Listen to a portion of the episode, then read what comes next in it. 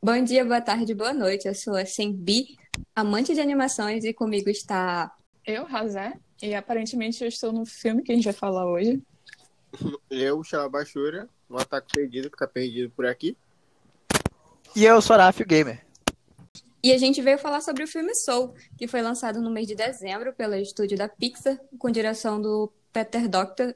E hoje vamos falar de spoiler e aspectos do filme que nos passou no primeiro momento.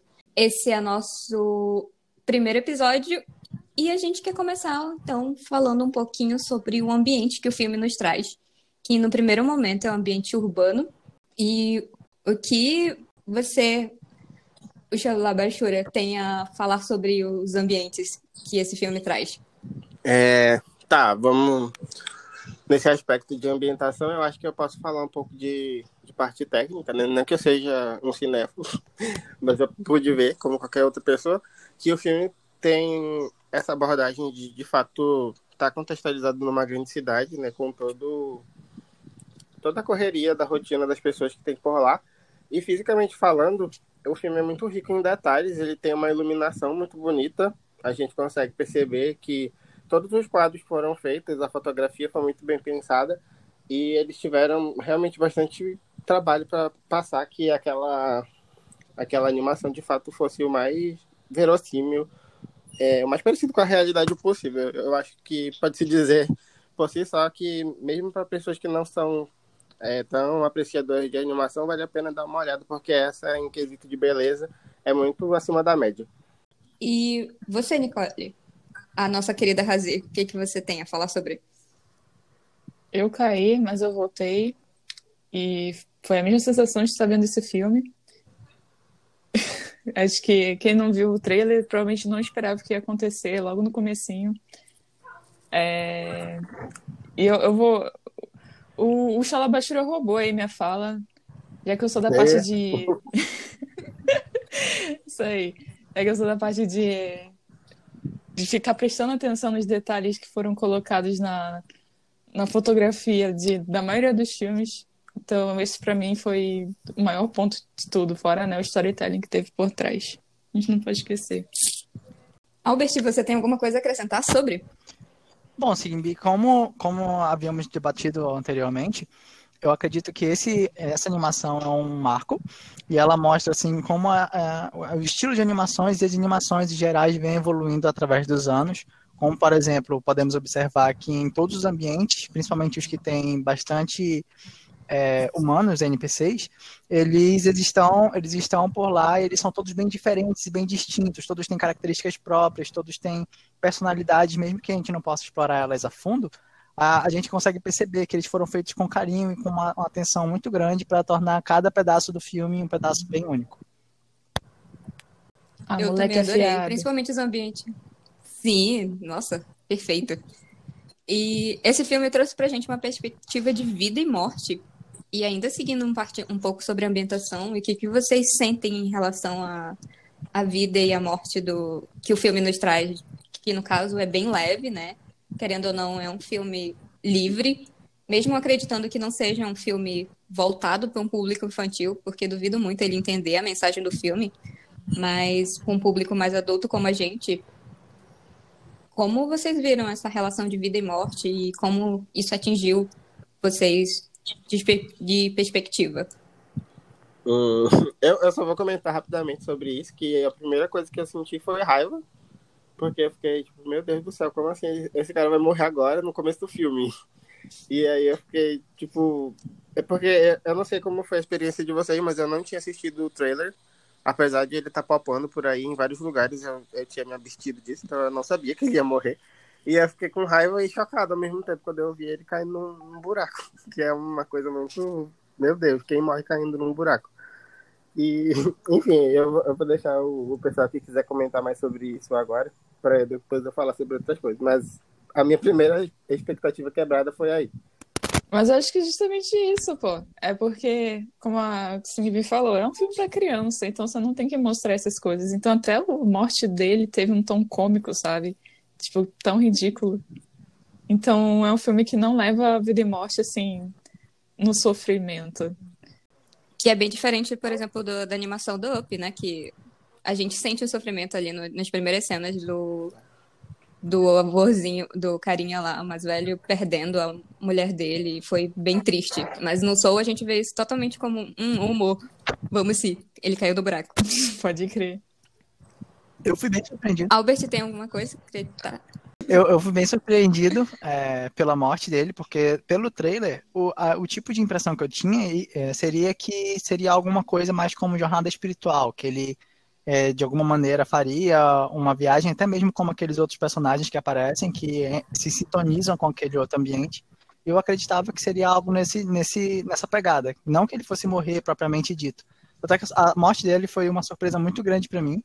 E realmente, a construção da morte dele foi um, um, um todo um teor cômico, que foi bem agradável, diga-se de passagem, porque a gente ficava naquela expectativa que aconteceram vários acidentes perto dele, ele não morreu em nenhum, a gente ficava, caramba, ele vai morrer. Aí ele não morreu. Nossa, ainda bem que ele não morreu. Aí acontecia mais um acidente, nossa, ele vai morrer.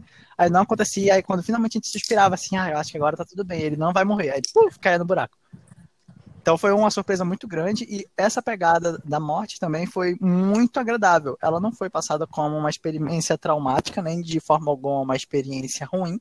Pelo contrário, ela foi passada como se ela fosse uma experiência de recomeço e de aprendizado. Então ela dá um teor assim para a morte até que confortável, que faz a gente parar um pouco de temer tanto e passar um pouco a contemplar e imaginar o que poderia acontecer de uma maneira não a desejar a morte propriamente dita, mas sim é, imaginar o que poderia acontecer. Verdade. No primeiro momento do filme, ele passa pela toda a ambientação lá de ele tá procurando o que ele gosta e aquela cena das crianças na sala sendo monótono. O início do filme, pelo menos, me marcou muito, que aquela música ruim. Não sei se vocês ficaram incomodados, eu mas eu fiquei um muito. Sim, eu também achei que era um erro. Eu fiquei, nossa, será que tá travado aqui?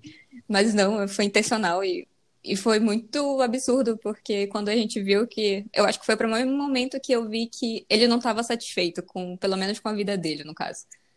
Ele não estava satisfeito de como as coisas eram e ele tinha um sonho, ele ia fazer de tudo para aquele sonho. Até que a gente viu ele saindo correndo da, do ateliê da mãe dele e indo lá falar com a, com a grandíssima criadora do jazz.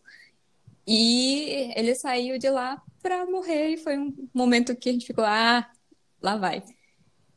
E ele entra na, nesse momento é que ele entra no pós-vida e sobre o pós-vida, naquela naquela cena entre nele subindo lá para uma grande luzona que parece um matador de inseto.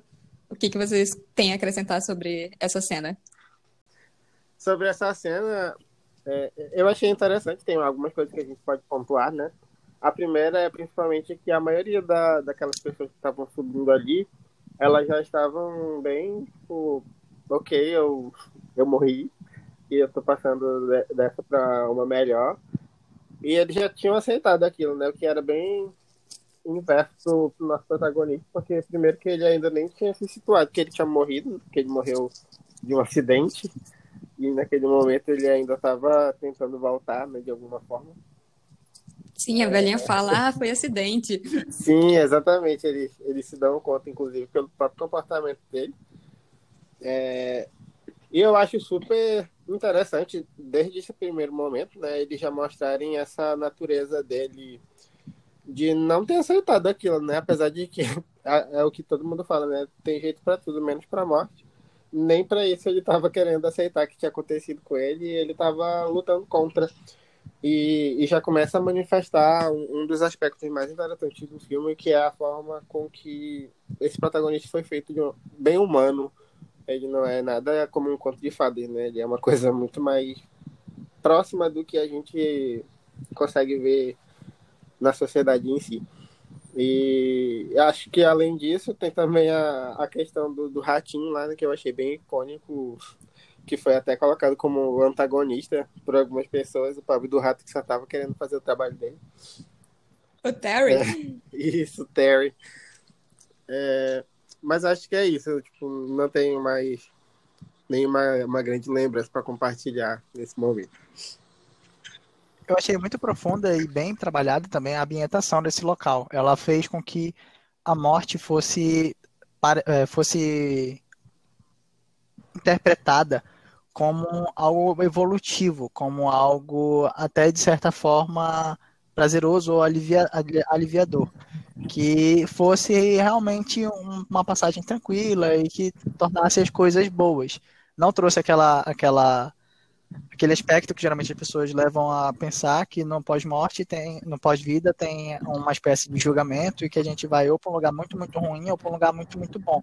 Pelo contrário, ela mostrou que seria uma passagem tranquila para algum lugar cheio de luz e que mesmo que ao redor fosse tudo vazio, era algum lugar que tinha um, até uma, uma, uma sonoridade que trazia um pouquinho mais de paz e conforto. E aí quando ele não se conforma e cai a minha primeira impressão seria que ele iria realmente para um lugar ruim, que ele iria cair em um lugar péssimo, que ele ia cair em algum lugar de sofrimento e alguma, de alguma maneira punição. E aí ele acabou caindo naquele ambiente que era um ambiente de educação para as pequenas almas novas, que foi muito interessante, que também era muito bem, bem trabalhado, com vários detalhes e várias pontas que remetiam a conforto e a tranquilidade o tempo todo. Então a gente passou daquele. Ele fugiu desse local que ele estava indo, né? Que no caso era o pós-vida, e eu adorei essa parte de fugir, que ele abriu um portal, ele entrou num lugar super estranho, com um vácuo, mas não um vácuo quanto eu conheço, com as linhas significando vácuo, ele contorcendo e tal, e me lembrou muito de física também. Eu não sei se remeteu a vocês, mas me lembrou muito o filme Interestelar, quando ele chega no espaço lá. E tem as cordinhas, que é a teoria das cordas e tal, então me remeteu muito a isso. Mas chegando no pré-vida, o que eu mais gostei foi daquelas criancinhas e da primeira apresentação do Zé, dele falando o quanto ele é complexo e ele se resumindo em: ah, ok, me chama de Zé. E eu acho que esse momento foi. Eu tô transformando algo extremamente complexo nisso. Eu sou um Zezinho. Me identifico. E Sim, tu se identifica super. E eu acho que é o primeiro momento que a gente vê o pré-vida e a gente começa mesmo uma saga bem fixa, que é a nossa lance de vocação e saber o que, que eu tenho que ser e a minha missão. O que vocês têm para falar sobre esse momento que a gente chegou nos 10 e a gente está indo lá como um mentor? Tá, a respeito disso, é, é interessante a forma como as coisas são apresentadas para nós. Eu, particularmente, como indivíduo, não sou muito conhecido por ser conciso. Então, eu acho muito interessante que o Zé consiga né, ignorar toda a complexidade e grandiosidade que ele tem para se, é, se colocar no mundo, na existência como o Zé, simplesmente porque é mais fácil para entender e né, chamá-lo.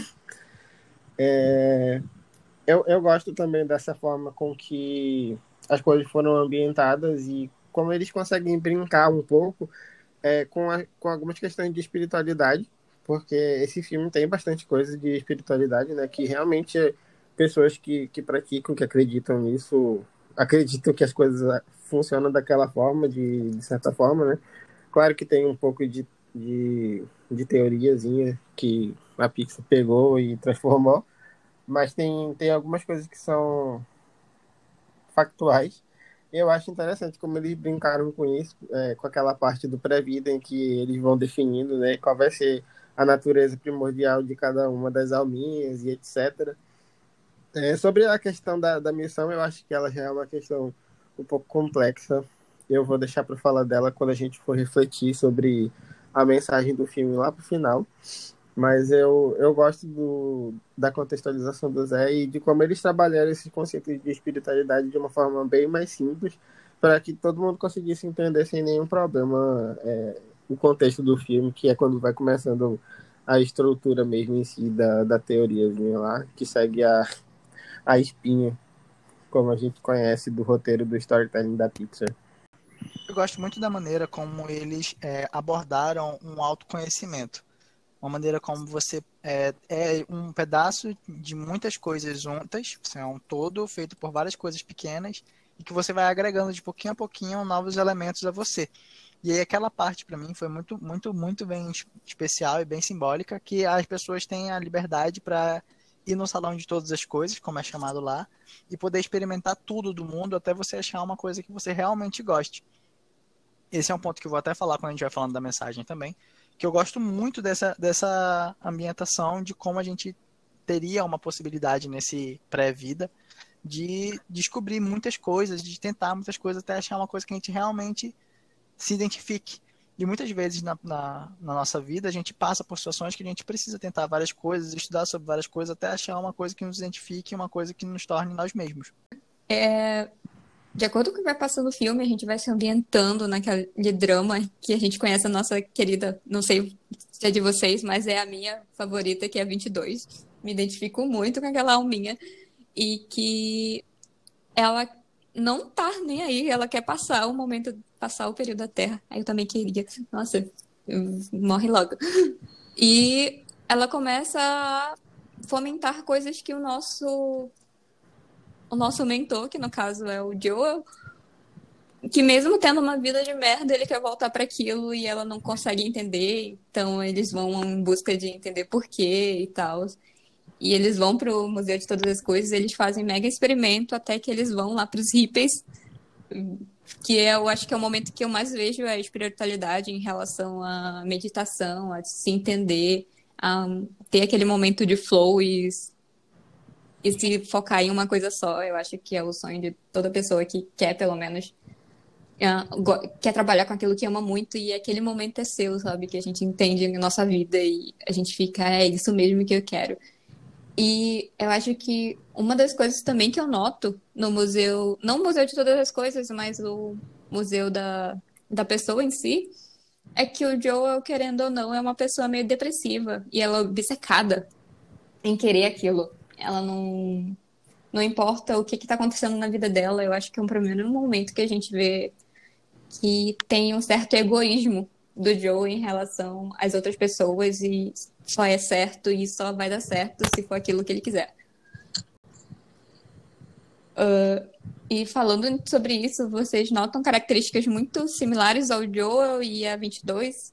Como vocês caracterizariam Bom, Primeiramente, eu queria fazer um, um, um adendo que se a gente fizer um paralelo com, desse filme com Divertidamente, quando a gente entra nessa parte de ver a vida do Joe, o, todo o ambiente da sala se torna mais azul, que é uma cor que é remetida geralmente a coisas tristes, como até mesmo a própria tristeza do, do Divertidamente.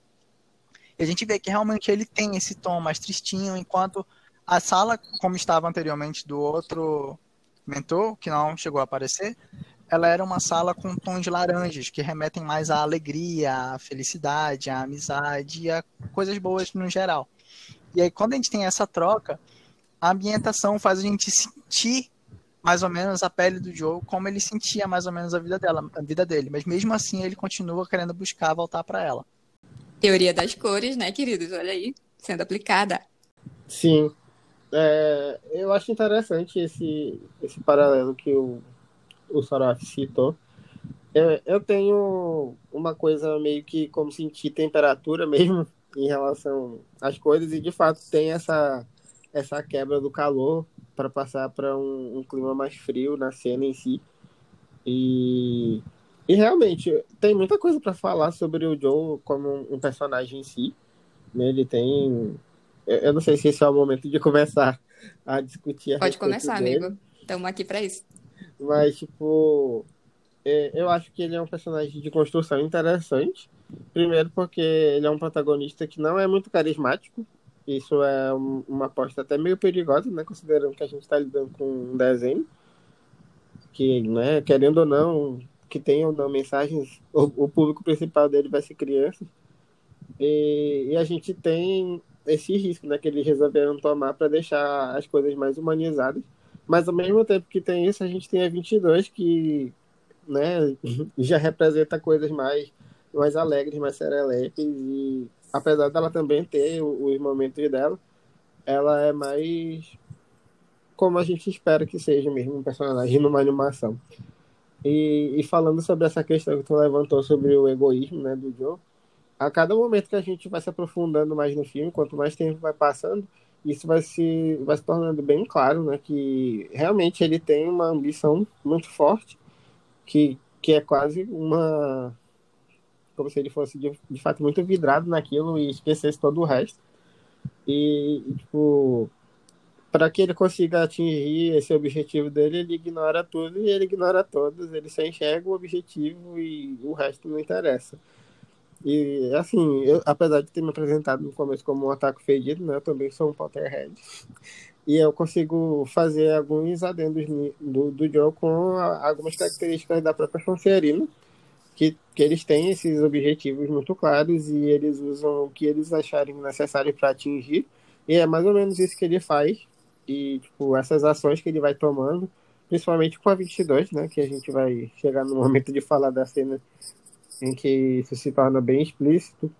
E a gente acaba. É, eu, pelo menos, me senti assim, né? Eu fiquei irritado mesmo com os comportamentos que ele tomou. Mas, ao mesmo tempo que, como personagem, eu não fui muito com a cara dele, eu gostei da existência dele porque ele representa bem o que é ser humano.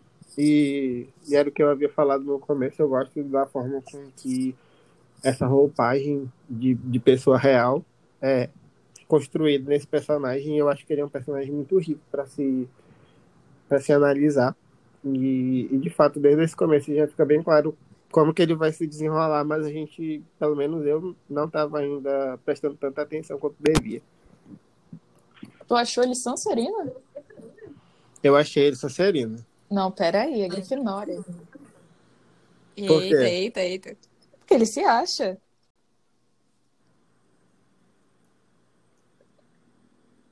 Os Potterhead estão brincando. Eu gosto de fazer. Eu nem sou, mas ele falou Potterhead, eu já vou meter o pau nele. Eu gostei bem de analisar essa dualidade que a gente tem com o protagonismo, sendo sem, sem a gente levar em consideração o 22 e o John ao mesmo tempo. Se pararmos para analisar os dois, cada um tem uma característica específica de protagonismo, fazendo com que o protagonismo em si seja dividido pelos dois. E eu, as coisas que eu acredito que faltaram no John, todas são compensadas pela própria 22, que vem trazer esse ar mais é, emblemático e mais marcante de protagonismo mesmo, enquanto o John traz outros aspectos que são menos relevantes, mas que ainda assim merecem e ganham muita atenção. Como, por exemplo, o lado humano dele, que mostra realmente como que ele se sente, como que ele age. Não que não tenha momentos assim com a 22. A 22 também tem esses momentos. Mas acho que isso é bem marcado no próprio John. Mas momento briga agora. 22 ou Joel? Cara, eu gosto Qual... de... Não, pô, é dinâmico. Qual... Como assim? É dinâmico? Eu sinto mais atração pela 22. Eu acho o Joe bem, tipo, Mie. É igual a 22 mesmo, vive falando. Mie. Eu acho ele bem meh, assim.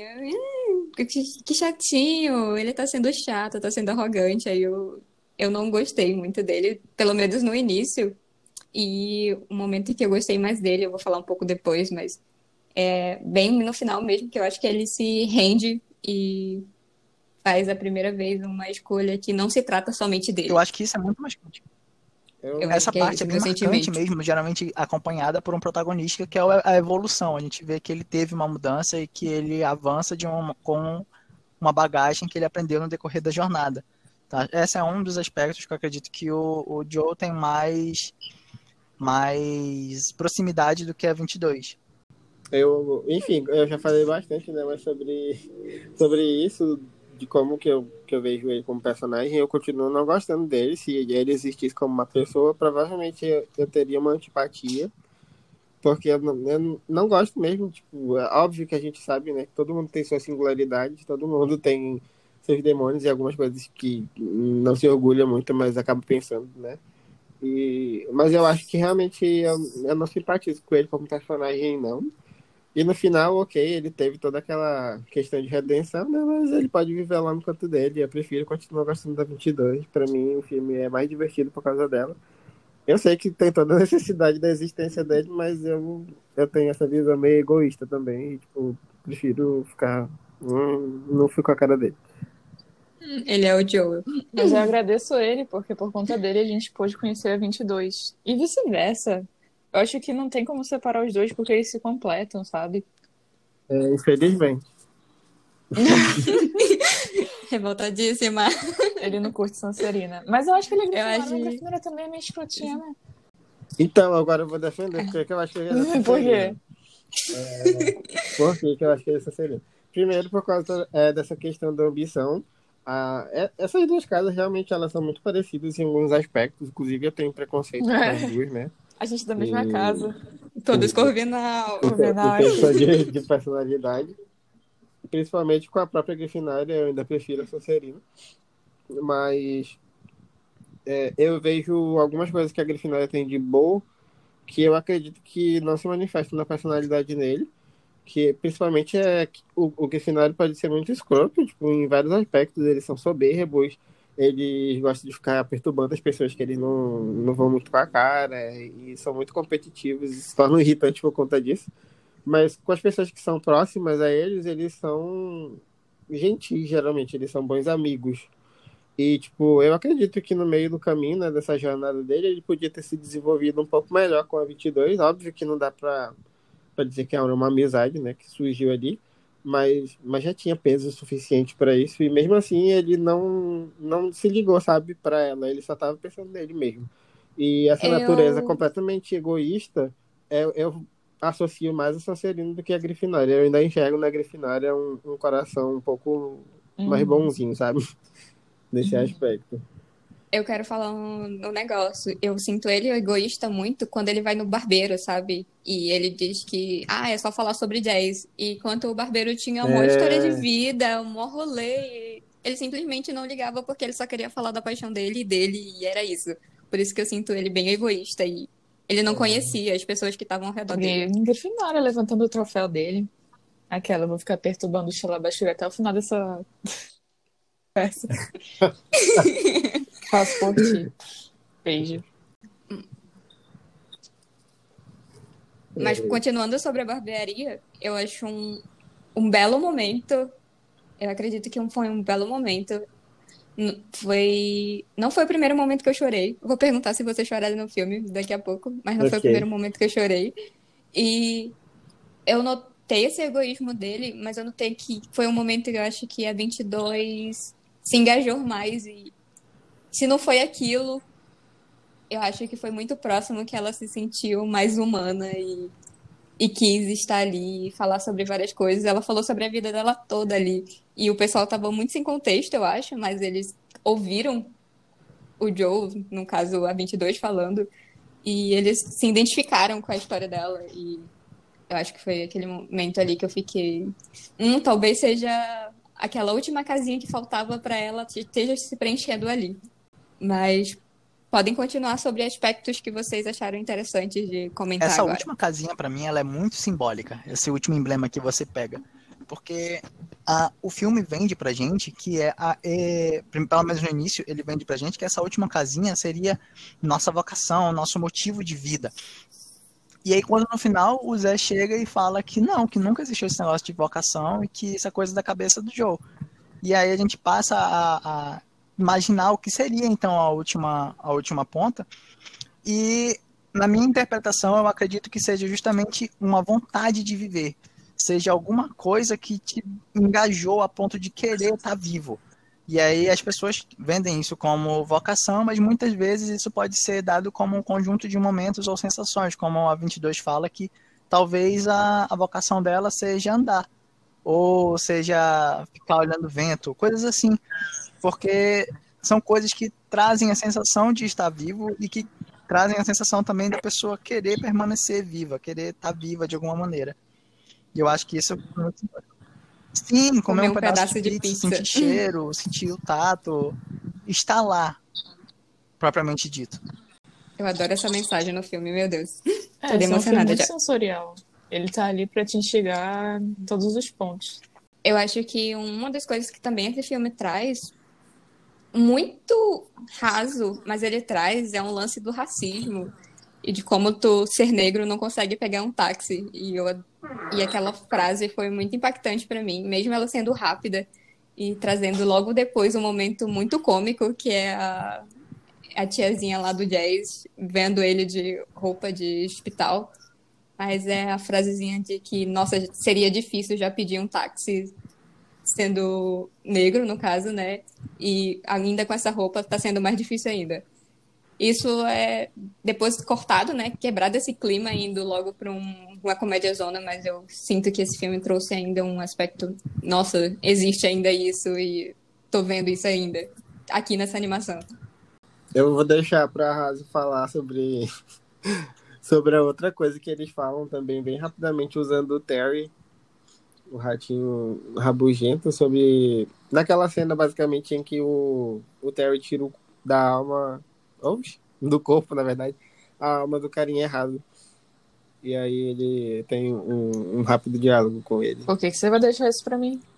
Porque é uma parada mais alimentícia. Porque eu acho Sim. que tu tem mais construção. É. Sim, porque a senhora é saudável. Ah. Oi, gente, mas se você nunca ouviu de um professor, pelo menos, que não pode comer besteira. Aí eu ouvi, não ligava. Eu acho que eu sou. Eu também. Eu só vou tomar cara, vergonha na cara quando um, um Terry vir aqui. Te desencarnar. Dizendo a minha batata frita e para de comer processado. Mas é assim, essas pessoas morrem é só quando. Que nem ele. Ele só foi morrer no momento que ele tinha que morrer, entendeu? E as pessoas fazem coisas durante a vida dela que só vão contribuir pra conta final, sabe? Chegar mais rápido. Militei já, tá bom seguindo esse percurso, a gente vê que os dois querem trocar de corpo, mas a 22 coloca uma questão que é tipo, deixa eu experimentar algumas coisas. E uma das coisas que ela experimentou, agora eu vou falar sobre o momento choro, que eu acho que foi o momento que eu chorei a primeira vez nesse filme, e chorei muito nesse filme durante vários momentos, foi quando a 22 falou com a aluna do Joel, e a aluna do Joel estava perfeita lá, e o Joel dizendo que era uma vocação, mas ela simplesmente a garota era muito inteligente e muito espontânea, técnica em relação a algumas coisas. Não técnica, mas eu acho que tinha coisas a mais acrescentar e ele, o Joe simplesmente desprezou aquilo e disse que ah, ela é só uma aluna da minha escola. Dizendo mais uma vez que criança não faz nada. Isso é mentira, gente. Crianças fazem coisas incríveis. Às vezes não, mas. Peraí, peraí. É isso. Eu tenho a minha contribuição do meu primeiro choro. Não, eu quero agora. defender o Joe. Eu vou, ser, eu vou ter que passar um pano pra ele. Mas é o seguinte, o, o que deu a entender é que ela ia na casa dele pra ter dicas, sabe, de música. E naquele exato momento ele só tava falando não pra ela porque ele tava com essa situação um tanto delicada de não estar tá no corpo dele, certo? Mas sim, eu concordo que foi um momento muito choroso, porque eu acho que ele precisava ver essa cena, sabe? Não todo no corpo dele, mas deixar que a 22 fosse lá e fizesse o que ela fez, que foi simplesmente sentar e ouvir. Mas eu passo pano pra ele porque eu acho que eu, eu acho que o Joe ele tem uma vontade boa, ele tem um, um sentimento bom, mas aí quando se trata dele, ele acaba realmente colocando os outros para baixo. Inclusive, é bem interessante analisar como a, a 22 motiva as pessoas sem querer motivar. E esse caso em específico, eu ri bastante, foi bem icônico para mim, porque era, a menina falava, chegava lá e falava, não, eu acho que eu não tenho talento em 22. É, realmente, você não tem talento. Aí a menina ficava tipo, não, peraí, eu tenho talento sim, olha só, eu sei tocar, olha só o que eu aprendi. e aí dá essa resistência, que também é, de certa forma, humana, a um personagem que não tinha tanto, tanto foco na história principal. E aí torna, sim, mais um aspecto de ambientação muito forte e traz um pouquinho mais de vida, assim, de, de realidade para o filme. E eu gostei muito de como essa garota simplesmente não desistiu só porque a 22 falou que era para desistir. Né? Olha, não, realmente tem razão, me dá esse negócio aqui que eu vou guardar. Ela, não, peraí, me dá ele aqui de volta. Eu me esforcei aqui só nele, olha só, eu, eu sei fazer um negócio com ele. Deixa eu te mostrar primeiro. E aí essa ambientação foi muito importante para mim. A 22 parece um espelho, né? Tudo que acontece com os personagens ao redor dela é como se eles estivessem falando com um psicólogo, falando com eles mesmos. E eles acabam tendo insights sobre a vida deles que eles não estavam querendo ter naquele momento ou não esperavam. Esse filme é muito insight na nossa vida, né? Sendo de vocês, minha foi muito. Eu comecei a pensar, hum, nossa, eu sou meio egoísta também. E fez refletir bastante ah, em relação outra coisa do Joe. Eu acho que é isso. Todo mundo tem um pouquinho de Joe. E acho que é por isso que a gente não gosta deles, porque a gente acaba hum. não se gostando também, sabe? Ai, triste realidade, Tom, mas é verdade. Pode tirar a 22 da coisa. Puxando, Vocês são tudo Joe. Puxando de volta, sim, puxando sim. de volta 22 pro assunto. Por muito tempo no filme, é, é, quando a gente já estava pensando que uma vocação seria o motivo da pessoa vir à Terra, eu por um momento eu achei que a vocação da 22 seria, na verdade, é, auxiliar as outras pessoas a chegarem na sua vocação, que ela, na verdade, seria alguma espécie de mentora lá do, do pré-vida. Sim. Ela, Pode crer. Que ela poderia, que ela poderia, Pô, ela poderia achar no final que a vocação dela, na verdade, era achar a vocação das outras pessoas. E aí, isso, essa expectativa foi muito quebrada novamente quando o, o Zé fala que esse negócio de vocação é uma besteira. E eu fiquei muito surpreso, porque, para mim, o, o, a virada final do, do filme seria que a 22 seria alguma espécie de mentora, ou que a 22 seria alguém que ajudaria as pessoas a achar a vocação. E a gente descobriu que não era isso. Que a 22, a vocação da 22 é só viver. E aí, isso foi muito importante. Mas ainda bem que não, né? Imagina ela virar coach. Sim! não, não cabe, tá ligado? Ela já faz até esse favor de criticar os coaches. Sim, nossa, adorei. Ela critica todo mundo. Sim, os mentores dela que ela teve, ela teve milhares de mentores e ela criticou todo, todo mundo. A Madre Teresa odeia ela. E eu adoro, eu adoro essa parte do filme que ela diz que eu tenho paciência, amo todo mundo, menos você, te odeio. E passando um pouco mais disso e chegando no momento que eu queria perguntar, vocês choraram no filme? Eu só choro sangue. Pode começar. Bom. Eu amo. Tá, peraí. Eu vou, Aí eu vou falar. Vou fazer, começando vários, puxa, vários pontos aqui. É... Ele chorou. Eu, eu, chorei, mas eu não chorei por uma cena específica, mas sim como um conjunto. eu fui juntando vários pedaços de, de sensações que a 22 tem, e aí fui trazendo um pouco para a realidade. E aí é interessante a gente analisar isso como essas pequenas coisas, como é, pequenos pedaços de um dia formam um dia como um todo e como essa aventura que foi formada de uma maneira tão inusitada foi sendo formada por pequenas coisas que a gente não dá muito valor, como merendar na rua, como pegar um metrô e a sensação de achar coisas na rua, de conversar com pessoas, de ver pessoas diferentes. Até mesmo aquela hora que a, a, a 22 dá um, um pedaço da rosquinha pro cara que estava é, tocando música no metrô por trocados. Eu achei isso muito bonito, assim, que ela trouxe um negócio de partilha, de pensar no próximo e analisar as coisas pequenas que muitas vezes a gente ignora ou simplesmente passa por cima porque a gente está muito focado no dia a dia, muito focado nos nossos objetivos e não acaba pensando nessas pequenas coisas, como olhar o céu, sentir o vento, a sensação de caminhar, as próprias memórias de, de ter um dia, mesmo que normal, são únicas.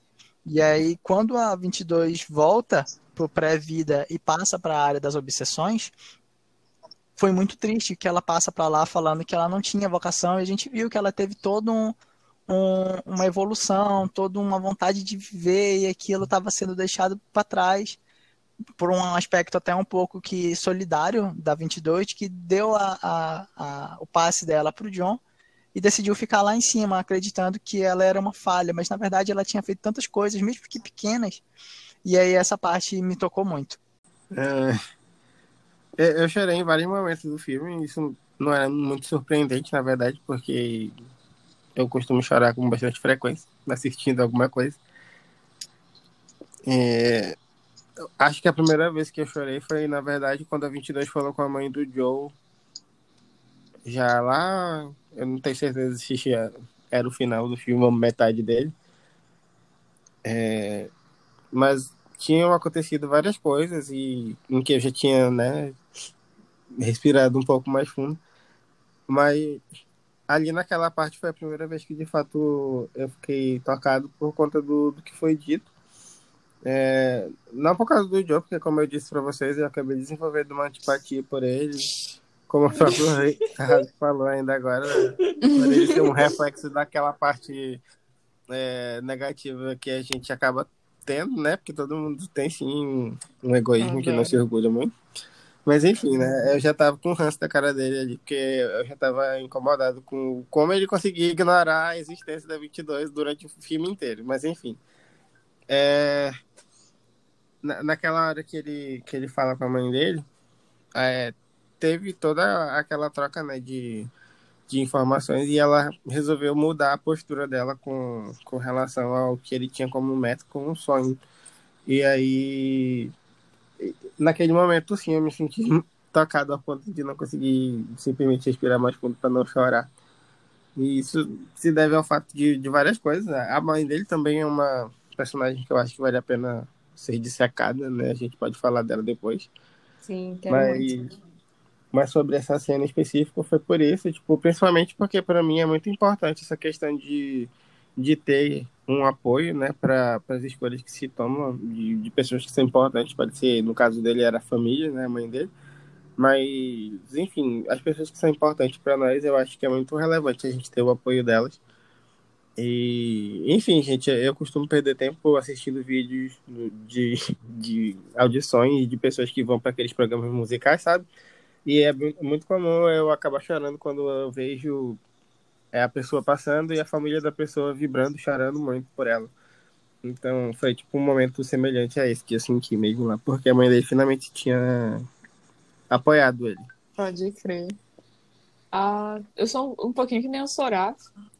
Eu fui acumulando pedaços de, de, coisas que eu percebi que, caraca, isso é lindo. E eu acho que o momento que eu percebi que eu tava com o sangue saindo dos meus olhos foi quando ele finalmente se tocou que ele é um babaca. E que ele tinha perdido uma pessoa muito importante para ele, que foi a 22. Quando ele tava lá, tipo, tocando, sabe? Vendo as coisinhas dela. E, tipo, caraca, eu acho que eu fui um pouquinho ruim aqui. E aí, para mim, foi que eu perdi. Que eu fiquei, isso mesmo? Tinha que acontecer isso com você. e outro grande momento que para mim foi muito bonito foi o reencontro dos dois. Eles caindo naquela cena maravilhosa em direção à Terra.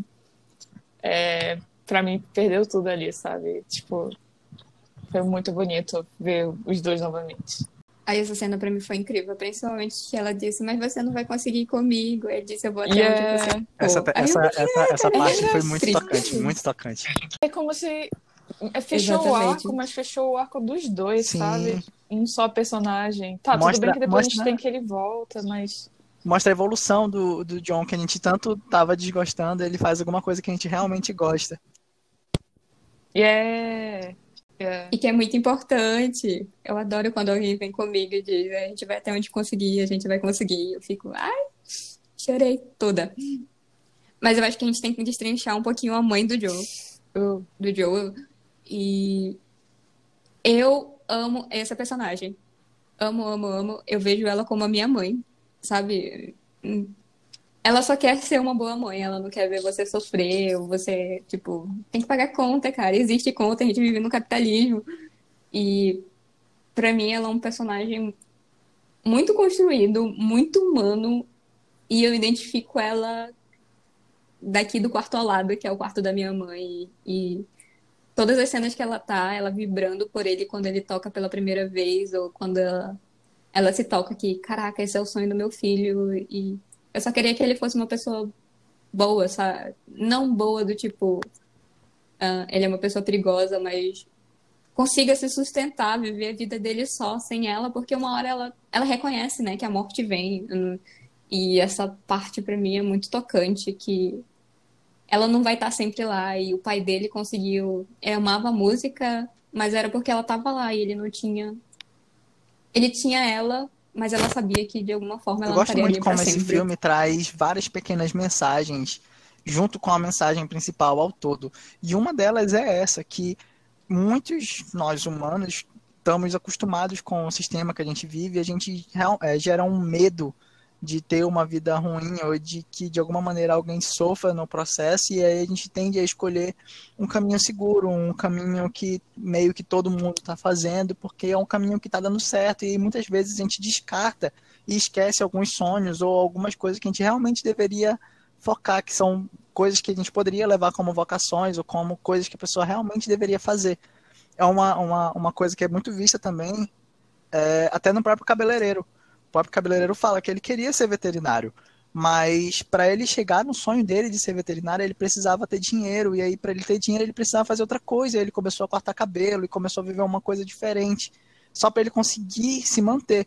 E aí essa é uma parte que realmente eu acho muito importante ser analisada, que a gente realmente sente na mãe do John essa preocupação como um todo de que a gente precisa escolher um caminho que seja um caminho seguro, mas ao mesmo tempo a gente não pode abandonar nossos sonhos. E aí é, foi muito tocante essa parte que, que ela falou que o, ela ficava pagando as contas e o pai dele ia atrás do sonho. E aí, isso também para mim, ao mesmo tempo como é bonito, também é, é de certa forma um pouco errado, porque a gente não sabe se ela estava fazendo o sonho dela. Se ela estava realmente sendo costureira porque ela gostava daquilo, porque ela sentia que aquilo era para ela, ou se ela simplesmente estava naquela carreira esse tempo todo porque era o que tinha mantido a casa, era o que tinha mantido a família dela e ela estava presa naquilo porque aquilo era o que mantinha ela. E aí isso poderia até puxar um outro ponto, que eu acho que a gente poderia conversar a respeito depois, que são as obsessões que são é, retratadas nesse filme.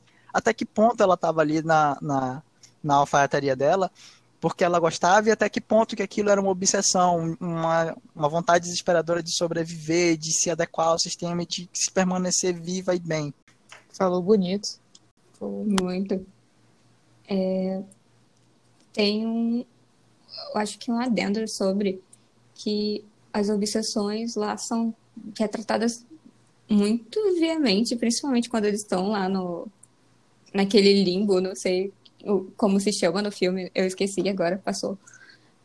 E a gente percebe, por exemplo, o contador, e que ele tá. O, o, cara das finanças, né? E que ele tá simplesmente obcecado, que ele precisa ter lucro, ele precisa ter lucro, ele precisa ter lucro. E ele simplesmente não consegue evoluir para ter esse lucro e ele fica ali estagnado. E eu noto isso muito ao meu redor, que eu vejo uh, pessoas que convivem comigo do tipo, nossa, eu preciso fazer isso, eu preciso fazer isso, eu preciso fazer isso. E eu já fui essa pessoa que também, nossa, eu preciso muito fazer isso para conseguir. E depois a gente vê que não, eu não precisava, eu só precisava, sei lá, ler um livro ou me focar um pouco menos naquilo e depois voltar e tentar de novo e ali conseguir. E a mensagem dessa parte do filme, pelo menos, me é muito clara e eu consigo fazer paralelos com milhares de pessoas que eu convivi, eu convivo e comigo mesmo e dá aquele sensação de do sensorial do caraca, eu preciso viver é, em vez de sobreviver. Frase, né? Tudo demais é ruim. E aí acho que essa parte de, das obsessões, elas falam muito sobre isso. Sobre realmente esses estados obsessivos que os humanos podem estar só por sobreviver. E acaba que isso prejudica muito a pessoa internamente. Essa foi uma mensagem muito bem abordada no filme, na minha opinião. Eu acho Sim, que tem muita coisa a se falar sobre. Todo mundo devia ir, gente. Sim, Aí, bom terapeuta. tem de graça em algumas universidades, galera. Mas pode continuar, Alessandro. Você ia tocar em um ponto. Xalabachura. Ah, é verdade, é o Xalá, é, Xuxúria. É verdade, verdade. Ninguém conhece a Alessandra aqui. O chá fala. alguma vez. É. O chá fala. O chá fala. Pois é. é. O que eu ia falar, a gente acabou de entender. Tirou o flow dele. Obsessão e Daqui a pouco a Rebeca edita. Assim, NBA edita. Isso, era sobre obsessões. É, enfim, é, essa parte das obsessões eu achei realmente muito interessante. Ela, mais uma vez, entra naquela abordagem que eu falei no começo, né, de fazer um, um paralelo com alguns conceitos de espiritualidade que as pessoas realmente acreditam, né, quem acredita nisso. E isso é uma coisa que né, eu, como indivíduo, já parei para pensar sobre o, que fazer. Na verdade, eu acho que esse foi o cerne do, do filme para mim, que me fez entrar em crise existencial de novo. É, é, sobre essa questão de como que a gente lida com, com as coisas da vida e, e continua vivendo.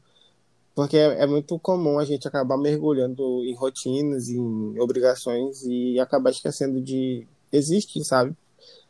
É, essa mensagem que o filme passa, é óbvio que quando a gente estiver finalizando é, é mais fácil de falar sobre o todo, mas nessa questão das obsessões, é, é, é, é, meio que tipo, se a gente basicamente parar de viver e simplesmente tentar obter uma certa coisa, o, o próprio Joe era, era bem obcecado né, com o sonho dele, mas ele não chegava a, a esquecer a vida dele, ele só era muito focado. Então eu, eu acredito que ele não chegaria a ser uma alma daquela escura que, é, que aparecia lá no que a gente está chamando de limbo. Mas é, eu acho muito importante que todo mundo pense, né, sobre em que ritmo a vida está indo. Eu queria muito que todo mundo, tipo, pudesse ver o filme e realmente pensar sobre, porque tem gente que vai vivendo a vida e nem pensa nesse tipo de coisa, ou porque realmente não, não pensa, porque não teve oportunidade. E eu acho que todo mundo podia ser um pouco mais feliz se tivesse passado pelo menos um pouco de tempo refletindo sobre que ritmo de vida estava tendo e para que caminho estava seguindo.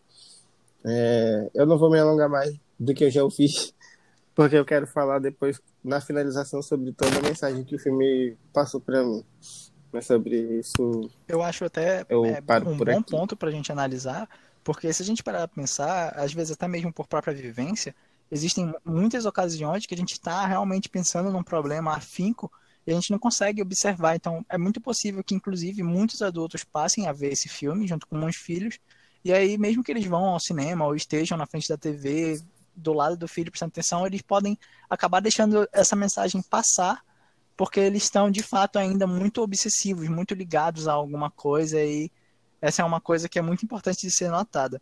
Inclusive, fazendo um paralelo de volta com o, o Vida e Morte do início, é, talvez, inclusive, a, a, o local ruim ou o local de punição das almas fosse esse local triste, esse local de obsessão.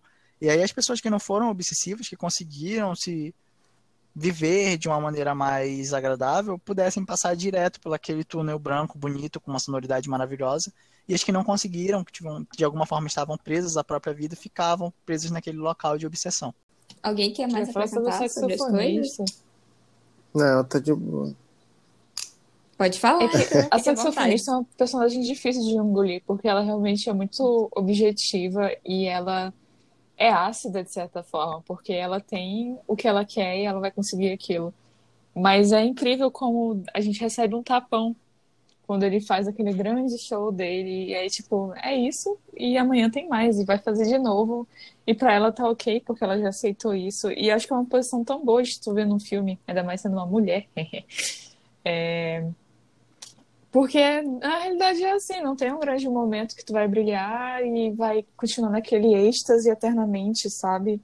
É no processo que tu se acha e no processo que você tem que encontrar paixão. Não é só naquele momento que parou e, e, e, sabe, não vai ter de novo. Ah, eu, eu acho ela muito importante nesse sentido. Dá pra fazer até um paralelo dela com a própria 22, porque a 22 ela realmente vai é, analisando e aproveitando cada pedacinho do dia que ela tem como humana, e aí ela sente prazer na, naquelas pequenas coisas. E aí a, essa saxofonista fala que ela, a, ela faz aquele. Não é trocadilho, aquele, aquela pequena historinha sobre o peixe no oceano. E é, é mais ou menos isso que a gente tem que analisar, que é como a, própria 22 estava vivendo, é aproveitar cada pedacinho porque ela já estava o tempo todo naquele local maravilhoso que ela queria estar. Eu queria muito trazer dado de. Vai falar, pode Sim, falar, eu- Silvia. É, não, eu só ia falar que esse lance do oceano, me- eu fiquei tipo, o que que tá acontecendo? No início eu não entendi, mas depois, tipo, vendo de novo, porque eu revi de novo esse filme pra poder falar um pouco sobre ele, sentir ele de verdade, depois de ter chorado muito, foi que você tá ali e aquele ambiente é muito bom, mas você não consegue aproveitar dele. É, eu sempre, tipo, é, eu vejo muito como, pô, eu tô fazendo o que eu gosto, eu tô trabalhando no que eu gosto, mas eu tô tão limitada a fazer algo muito específico que eu não noto que eu tô ali já, eu já faço parte daquilo e só não notei. Mas pode falar agora, Razê. Ai, não, foi muito Foi bonito. muito profundo. Mete muito aquele É. negócio de que realmente a gente acaba, acaba sem, sem querer vivendo pelas lembranças, que a gente realmente faz coisas incríveis, passa por momentos incríveis, mas realmente às vezes a gente não consegue enxergar e aí depois a gente lembra daquele negócio e fala, nossa, aquilo foi incrível. Mas ter a, a habilidade de ver que aquilo foi incrível quando aquilo estava acontecendo realmente é algo muito singular.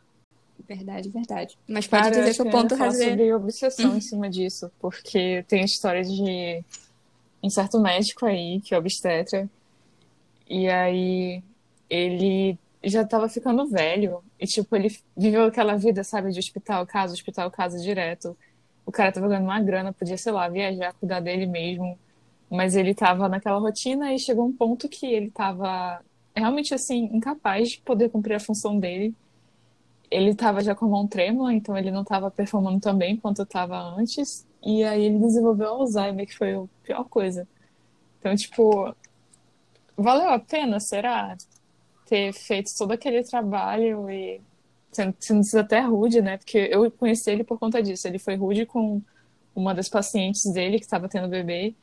E aí eles tiveram que retirar esse médico à força porque ele já estava né, descontrolado. Tipo, realmente virou uma obsessão aí.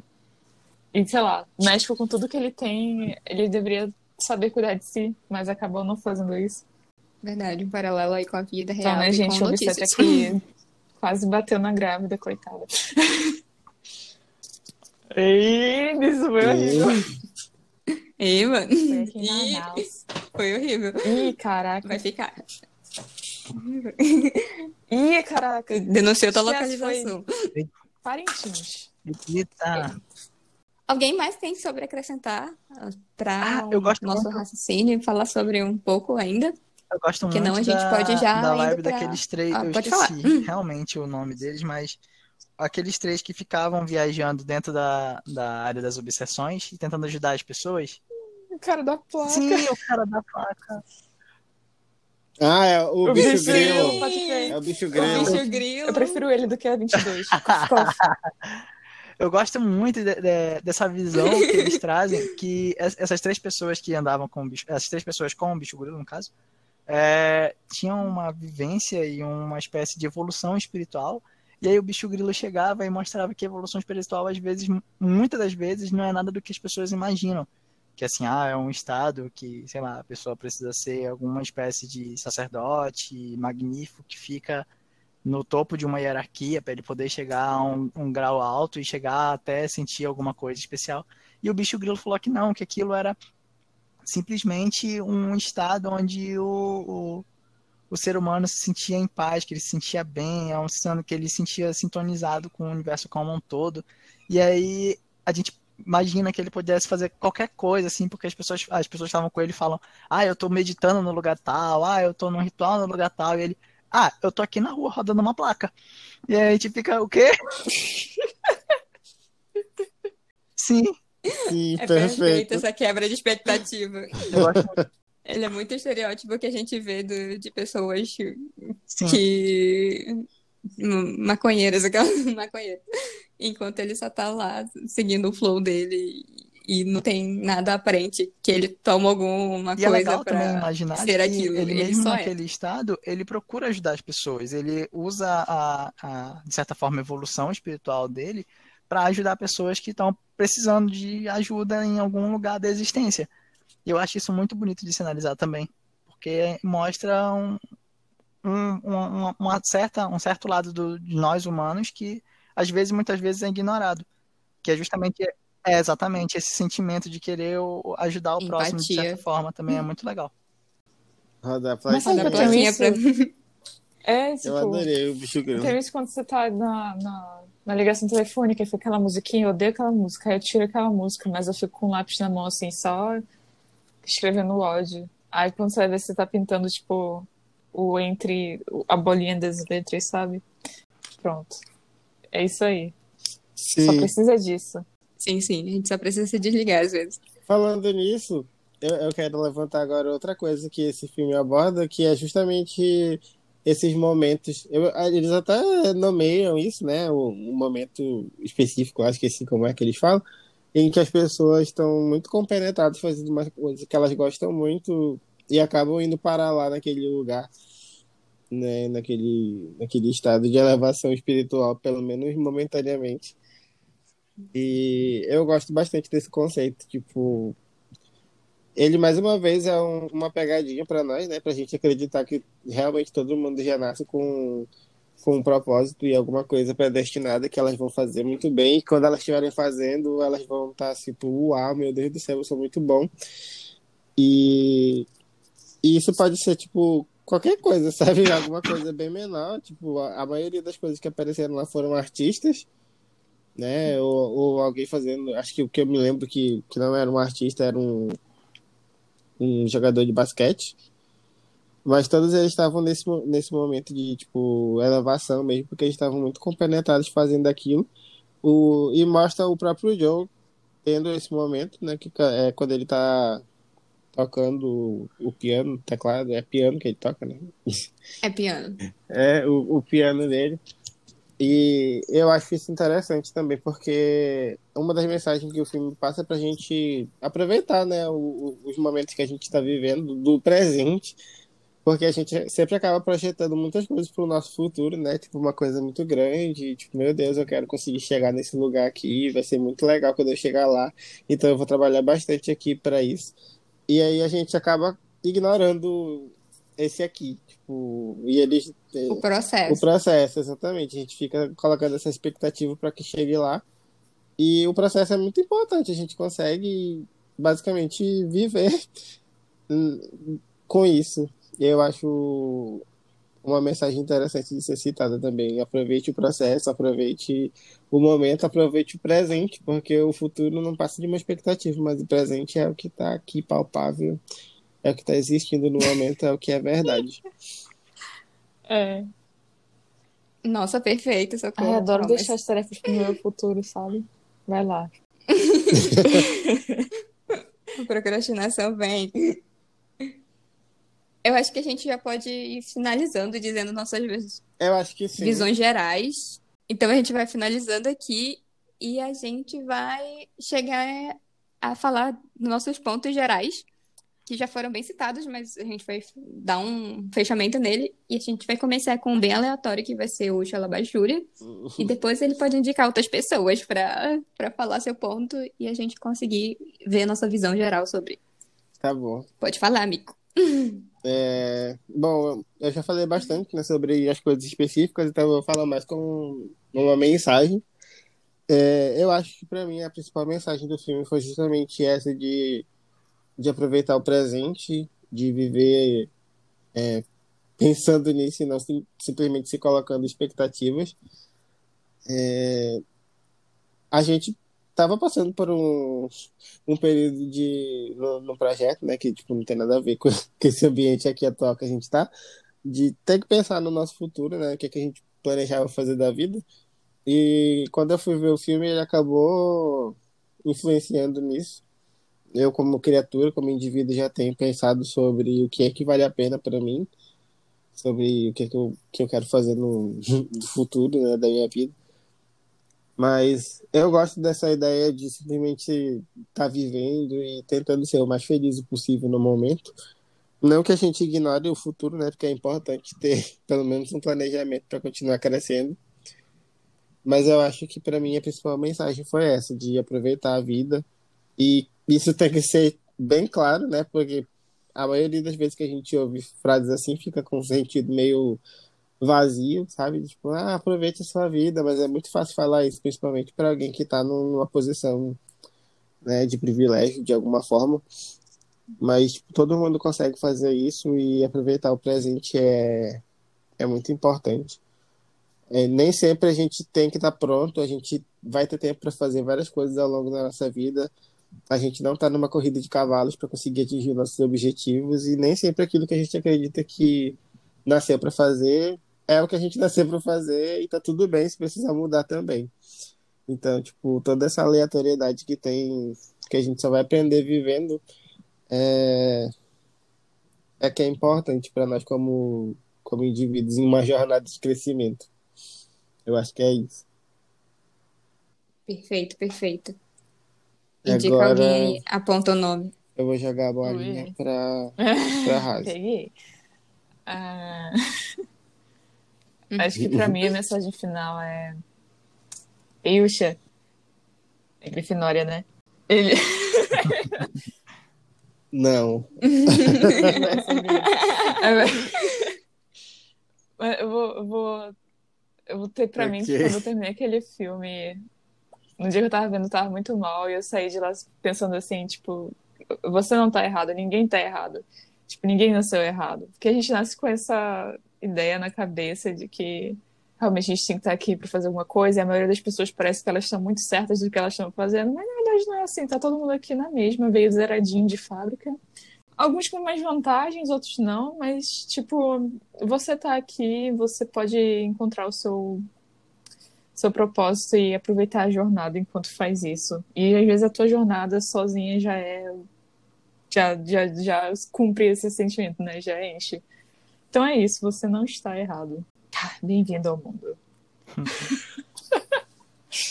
Ai, peraí, que eu tenho que passar a bola, né? Hum. Adorei, é adorei. É isso. Nossa, pra quem que eu passo? Ai, eu não Falta sei, tomara que ela me escolha. Ai, meu Deus, será? Hum... Sorá. Ai, meu Deus, ela me escolheu. Peguei a bolinha.